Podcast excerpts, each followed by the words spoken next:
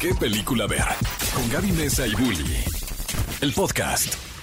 Cinefilos, bienvenidos a un nuevo episodio de su podcast favorito de cine. ¿Qué película ver? Estamos muy contentos de que nos acompañen en un nuevo episodio, en una nueva edición, que en esta ocasión es súper especial porque vamos a hablar de una película que además de tocar temas muy importantes, creo que es, es una que de verdad todos deberíamos de ver. Sí. La película se titula La Caja, pero antes de presentar a nuestros invitados, como siempre en este bonito podcast me acompaña mi queridísimo amigo, hermano de la vida, Bully. Amiga, qué ¿Cómo gusto estar aquí con todos ustedes. Y creo que eh, estos últimos invitados nos hemos pasado. La verdad es que lo hemos, lo, lo hemos hecho muy bien. Pero no hay que robarnos el crédito, es el productor. Es el productor. Gracias, gracias, José. Andrés. Y como, como dijiste, eh, La Caja eh, se estrena ahora el jueves 10 eh, de noviembre. Por si ustedes eh, están escuchando este podcast después, ya saben que estrenamos todos los miércoles. Y también vamos a hablar de esta película claramente en el programa, porque estamos todos los sábados en punto de las 10 de la mañana en XFM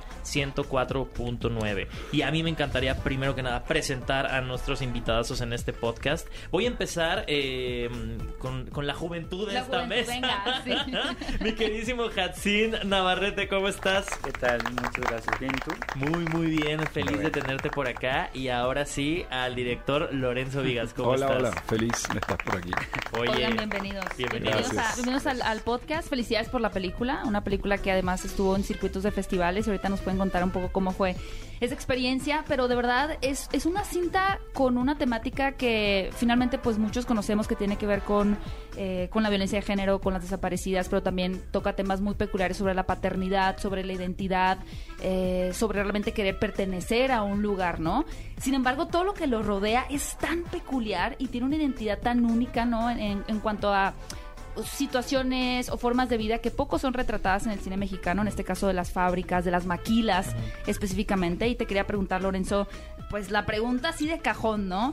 ¿Cómo surge esta historia con, con una identidad tan peculiar? ¿Conociste a alguien que, que te contó algo? ¿Cómo te acercaste a este territorio? No, mira, yo no trabajo haciendo investigación, sino que me salen esas ideas. y yo, yo estaba viendo un noticiero de televisión eh, donde habían familiares yendo a buscar a desaparecidos y de pronto me dije, bueno, ¿qué pasa si un chavito que llega, le entregan una caja con huesos de su padre? Tiene esa caja en los brazos, pero de pronto ve a su papá caminando por la banqueta. No, es mi papá, este hombre es idéntico a su padre o es mi papá el que tengo aquí en la caja. Ese es el punto de partida de la película. Eh, yo no sabía muy bien dónde filmarla. Y cuando empecé a recorrer la República con Daniela Schneider, la este, diseñadora de producción, y llegué a Chihuahua, dije, no, eh, no, Chihuahua, no, como Chihuahua, se, sí. cómo De hecho, yo ayer me debatía si era. Yo soy de Hermosillo. Ajá. Y yo, yo estaba segura de que era en Hermosillo y luego dije, ah, no, ya vi las Chihuahua. maquilas y dije, Chihuahua. Es Chihuahua. Es Chihuahua, sí. es Chihuahua. Y cuando llegué a Chihuahua me quedé muy impresionado por el estado, la belleza del estado. Mm. No solamente Ciudad Juárez, la- las maquilas, obviamente, que era importante el tema de las maquiladoras en la película, es un tema importante, pero necesitábamos una gran nevada, una tormenta de nieve para la película era muy importante. ¿Y dónde conseguir una tormenta? ¿Esa tormenta de nieve es real? Bueno, ¿qué crees tú? Se veía real, pero dije, queda, pobre. Cambio, porque es brutal. Dije, habrá efectos especiales porque es que se ve brutal. Bueno, la sierra, en la sierra de Krill, Ajá. neva. Este, estuvimos de cazador, de cazadores de tormenta, Qué padre. hasta que conseguimos una tormenta, ahí filmamos la escena y faltaban dos tomas y nos tuvimos que ir a Chile a, a hacer un par de tomas Oh, de wow. que nos faltaba de la nieve, pero casi todo está filmado ahí en Krill. Y particularmente la fotografía, la verdad, Justo- digo, justo que mencionaste las eso, locaciones, es, es precioso, ¿no? Estos, estos cuadros superangulares donde vemos estos eh, territorios como desérticos, pero también la carretera, luego vemos estas fuertes nevadas. Creo que visualmente también es Ajá. muy enriquecedor. y visualmente la se diferencia también de Sí. las otras películas que hemos visto con esta temática, pero te manda a otra a, a otro mundo, ¿sabes? Sí, ¿por qué, ¿por qué piensas tú? ¿Esta es como más amplia, bella o cómo la definirías? Sí, la, la sentía como sí, La más- idea, más- la- sí, la idea era también de que el- la, la- historia es una historia fuerte, pero también es una historia de cierta esperanza durante mucha parte de la película porque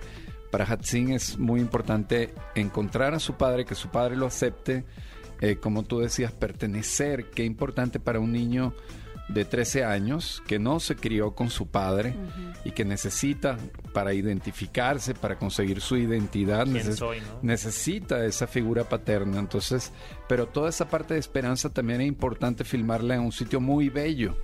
Este, y por eso también quizás se diferencia un poco por lo que tú dices con las otras películas de que toman esos temas. Sí, y bueno, Hatsin, y Pues- al final yo de la película me quedé debatiendo ahí eh, sobre, sobre el final, ¿no? Así casi ya que buscar videos todavía no estrenan, bueno, ya se en la película, pero el final explicado de la caja.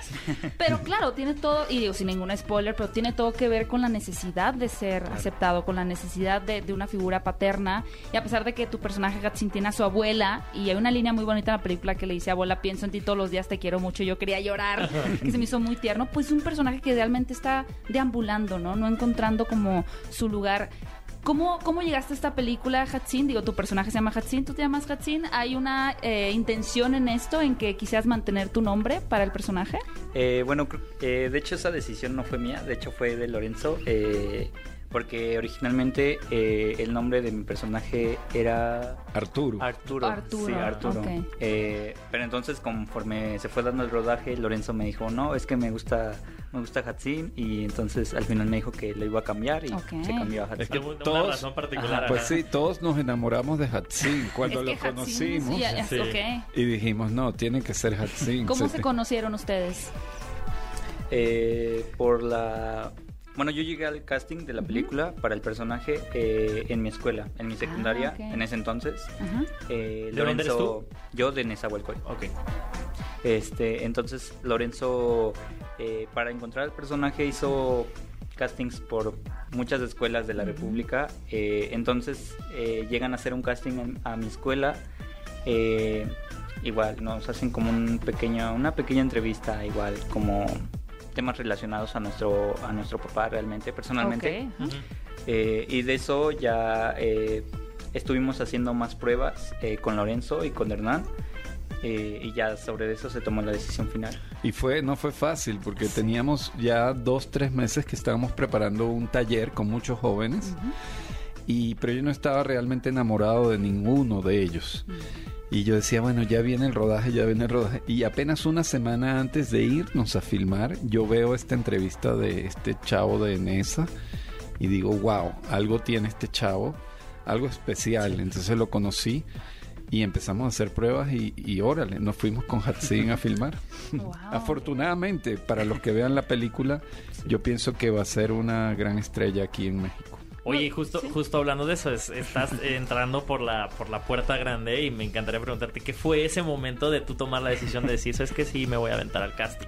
Ya, ya te habías animado antes, esta era la primera vez, ¿cómo, cómo ha sido todo tu proceso? Eh, no, de hecho fue la primera vez que yo pues intentaba hacer algo de ese tipo, de, de este medio. Eh, pero pues fue más como de intentarlo. Ajá. ¿Me explico? Eh, fue como de hay un casting en mi escuela, voy a voy a ir y pues ver qué sale.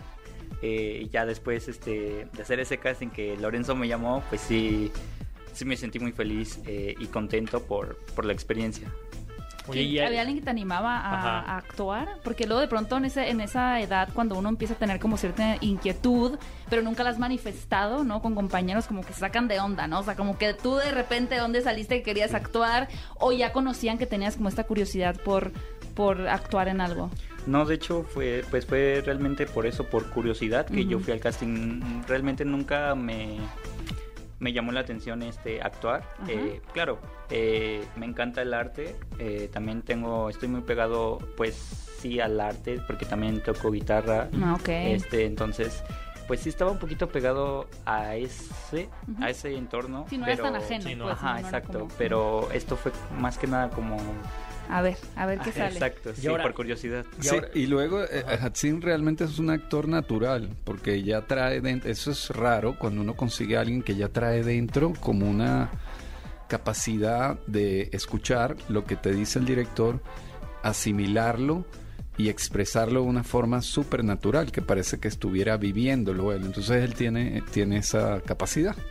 Oye, y ahora un poco en el, en el presente y futuro. Eh, Esta película ha, andado, ha estado por varios eh, festivales, vimos que estuvo en el TIFF, o sea, ¿cómo ha sido también esa experiencia de empezar a presentar el proyecto y sobre todo la respuesta de las audiencias fuera? Sí, bueno, estamos muy contentos porque se estrena en Estados Unidos, Ajá. en Nueva York, en- entonces en los cines. Este, entonces es algo importante también porque estamos haciendo una campaña eh, para los Óscares, porque la, Genial. porque la película ha sido seleccionada por Venezuela, porque yo soy venezolano a pesar de que tengo 20, 20 años ya viviendo en México y Venezuela la escogió, entonces en realidad lo que queremos es que la vea la mayor cantidad de gente posible, de Claro. eso se trata. Eh, ha tenido una recepción increíble a nivel de festivales, Ujú. eh, ganó premios en muchos lados, inclusive nos, nos invitaron a Rusia, pero dijimos que no por razones obvias. Ah, eh, pero es el momento ahora donde realmente el bebé termina de nacer, porque es con, le- con, con la audiencia, con el público, que, que la película termina de nacer. Y ahorita con el estreno en Nueva York, el 10 de noviembre estreno en México, es que realmente vamos a poder cerrar el capítulo de la película. Y que está llegando en un momento como tan importante, ¿no? Todo lo que está pasando en Nueva York, estas, estos movimientos, estas migraciones masivas que están pasando de personas que vienen desde, desde, desde Sudamérica hasta Nueva York, hasta los Estados Unidos, llegando hasta Canadá. O sea, eh, eh, no es un tema nuevo, pero es un tema que en estos momentos es necesario tocar y la responsabilidad que hay también de tener esa voz. ¿Tú cómo te sientes, Hatsin, en, eh, conociendo y empapándote un poco del tema y en su totalidad, obviamente, al hacer la película con esta responsabilidad? Eh, pues creo que es muy importante eh, pues realmente tratar sobre esos temas, eh, como tú ya lo dices, de, de la migración, lo que es el tema de las maquilas, las desaparecidas y todo eso. Creo que es muy importante el tratar un poco eh, con estos temas sin profundizar tanto a la audiencia. Y sabes que me gusta mucho a mí, eh, Lorenzo, y seguramente es algo que por lo cual la crítica ha, ha recibido tan bien, ha cogido bien esta película. Y me gustaría conocer tu proceso como de escritura. Ya comentaste que viste un reportaje y que ahí te surgió la idea. Pero es, em, vaya, no, no, la palabra naturalidad quizá no es la correcta, pero el cómo este personaje emprende una búsqueda y lo que sucede a su alrededor como, como parte natural del, del contexto, es que es una pesadilla, ¿no? Que tiene que ver con pues, las desaparecidas y demás, pero que finalmente quizá no es el eje central de la historia, sino algo que sucede alrededor. Y esa naturalidad con la que suceden las cosas y, y con la cual los personajes se ven voluntariamente o involuntariamente involucrados es lo que a mí particularmente me impactó. No Mm. el decir, a ver, esta es la historia de, de, de Hatsin, de, de su padre, pero al mismo tiempo están sucediendo Son todas estas aristas, otras ¿no? cosas, Ajá. ¿no? Y también eh, la violencia, el tema de las fábricas y cómo, La bueno, lo del asalto, de, del, del, ¿cómo se dice? Del, Del, del camión. de la trailer, sí, De del trailer, del tráiler. Es como, claro, o sea, al final están surgiendo de una manera espontánea, pero son temas muy fuertes, ¿no? Sí, bueno, sabes que cuando empecé a escribir y mm, o- el eje, el corazón de la historia es este chavo desesperadamente queriendo tener un padre.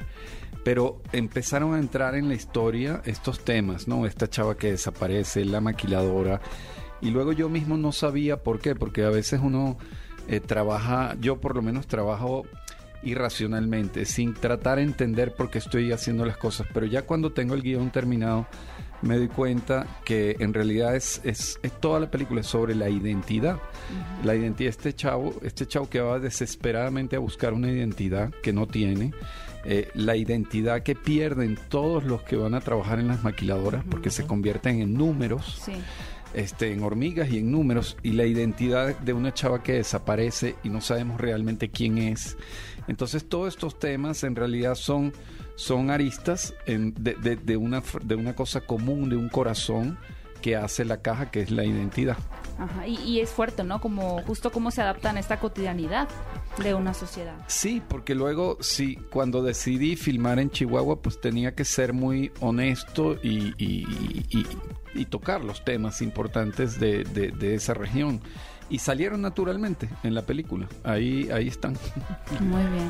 Qué emoción. Ya estamos, yo creo que puestísimos para llegar a las salas a ver la caja. Eh, a mí me encantaría, pues, para ir cerrando tema, que en pocas palabras, eh, ¿qué, qué le dirían a alguien que, que a lo mejor está pensando eh, lanzarse a ver esta película y luego ah, evitan el, el- por pensar que, que el tocar temas de esto puede ser una película muy fuerte para ellos, ¿no? Hay gente que, que no quiere, ¿no? Tocar a veces esos Yo temas. pienso que lo principal es que la caja es muy entretenida. Desde que te empiezas a ver la película no la sueltas hasta, hasta el final.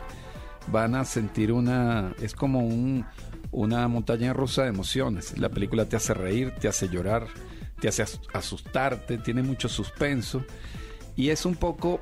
eh, la película es, la caja, no, no es por casualidad el título, la caja. Todos tenemos una caja en casa. Tú tienes una caja, todos tenemos nuestra caja.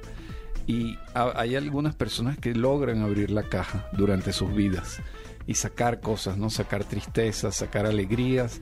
Eh, y esas cajas las logran hacer menos pesada. Pero hay gente que va metiendo cosas en- dentro de la caja y la caja se va volviendo un algo más pesado que cargar durante la vida. La película tiene que ver con eso, con la caja que todos tenemos. Por eso creo que todos, todo el mundo que vea la caja va a sentir una conexión muy fuerte con la película. De acuerdo. Y como pregunta curiosa, ¿qué fue lo que más les gustó de, del rodaje en Chihuahua? ¿Qué, qué fue alguna de las cosas que más les disfrutaron? Ahora sí, ya como un poco turistas de, de esa región. Por si nos escuchan cinéfilos Sí, de allá, exacto. chihuahuenses. Eh, pues creo que fue el, más que nada los paisajes Ok. de Chihuahua. Creo que eso es lo más, lo que más me gustó. No, la- la- las quesadillas de Villa Y los burritos.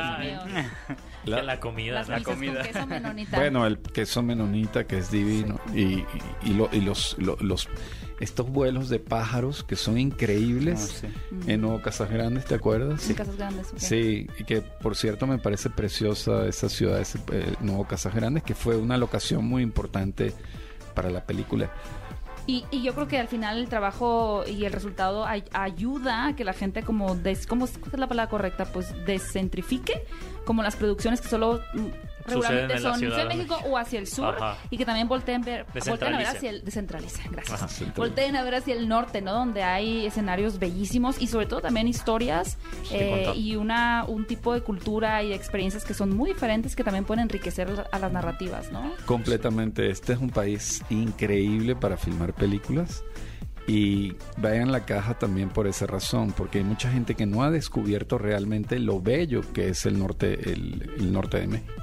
Excelente, pues Lorenzo Hatzin, muchísimas, muchísimas felicidades. Nos vamos a lanzar a ver la caja en las salas de Cinépolis. Su estreno jueves 10 de noviembre para que no se la pierdan. Amigos, esto es. fue el podcast. Muchísimas gracias obviamente por estar aquí. Muchas gracias Gaby, es un gusto compartir Te quiero, micrófonos mi contigo. No se olviden de que nos pueden escuchar todos los miércoles en este podcast. Pongan ahí la campanita, califíquenos, pongan un comentario en redes sociales. Eh, por último, también, eh, ¿cómo los encuentran en redes sociales? ¿Cómo encontramos el La caja, la película, está ya, Ajá. está el Twitter, está la caja película. Este, y, Y en Cinépolis, obviamente, todas las redes de Cinépolis van a comenzar a, a postear. Perfecto, Hatsin. ¿tú tienes redes sociales? Eh, sí, eh, Instagram. Instagram, ok, ¿cómo te encuentran en Eh, Instagram? arroba Hatsin Navarrete, guion bajo Navarrete. Ok, Excelente. excelente. ¿Significa algo tu nombre? Eh, bueno, justamente no, eh, no estoy muy seguro de eso. Ok. Eh, no recuerdo bien, pero es algo entre Guerrero del Agua y Uh. Águila que cae. Qué bonito. Ay, Wow. qué bonito nombre. Oigan, pues gracias por escucharnos y recuerden que también nos pueden escuchar todos los sábados 10 de la mañana en XFM para platicar de los estrenos en la cartelera, noticias, muchas más entrevistas, así que no dejen de escucharnos. ¿Cómo te pueden seguir a ti, mi queridísimo Bully? A mí me encuentran como arroba Héctor Trejo, a ti Gaby. A mí como arroba Gaby Mesa 8 y los invitamos a que sigan las redes de Cinépolis en Twitter, en TikTok, en Instagram, en Facebook. Estamos por todos lados para que no se pierdan también estas recomendaciones, para que sepan todo sobre la caja. Y nos escuchamos en un próximo episodio de este podcast de ¿Qué película ver? Yeah. Ve a Cinépolis y utiliza el hashtag qué película ver. Escúchanos en vivo todos los sábados a las 10 de la mañana en Exa FM 104.9.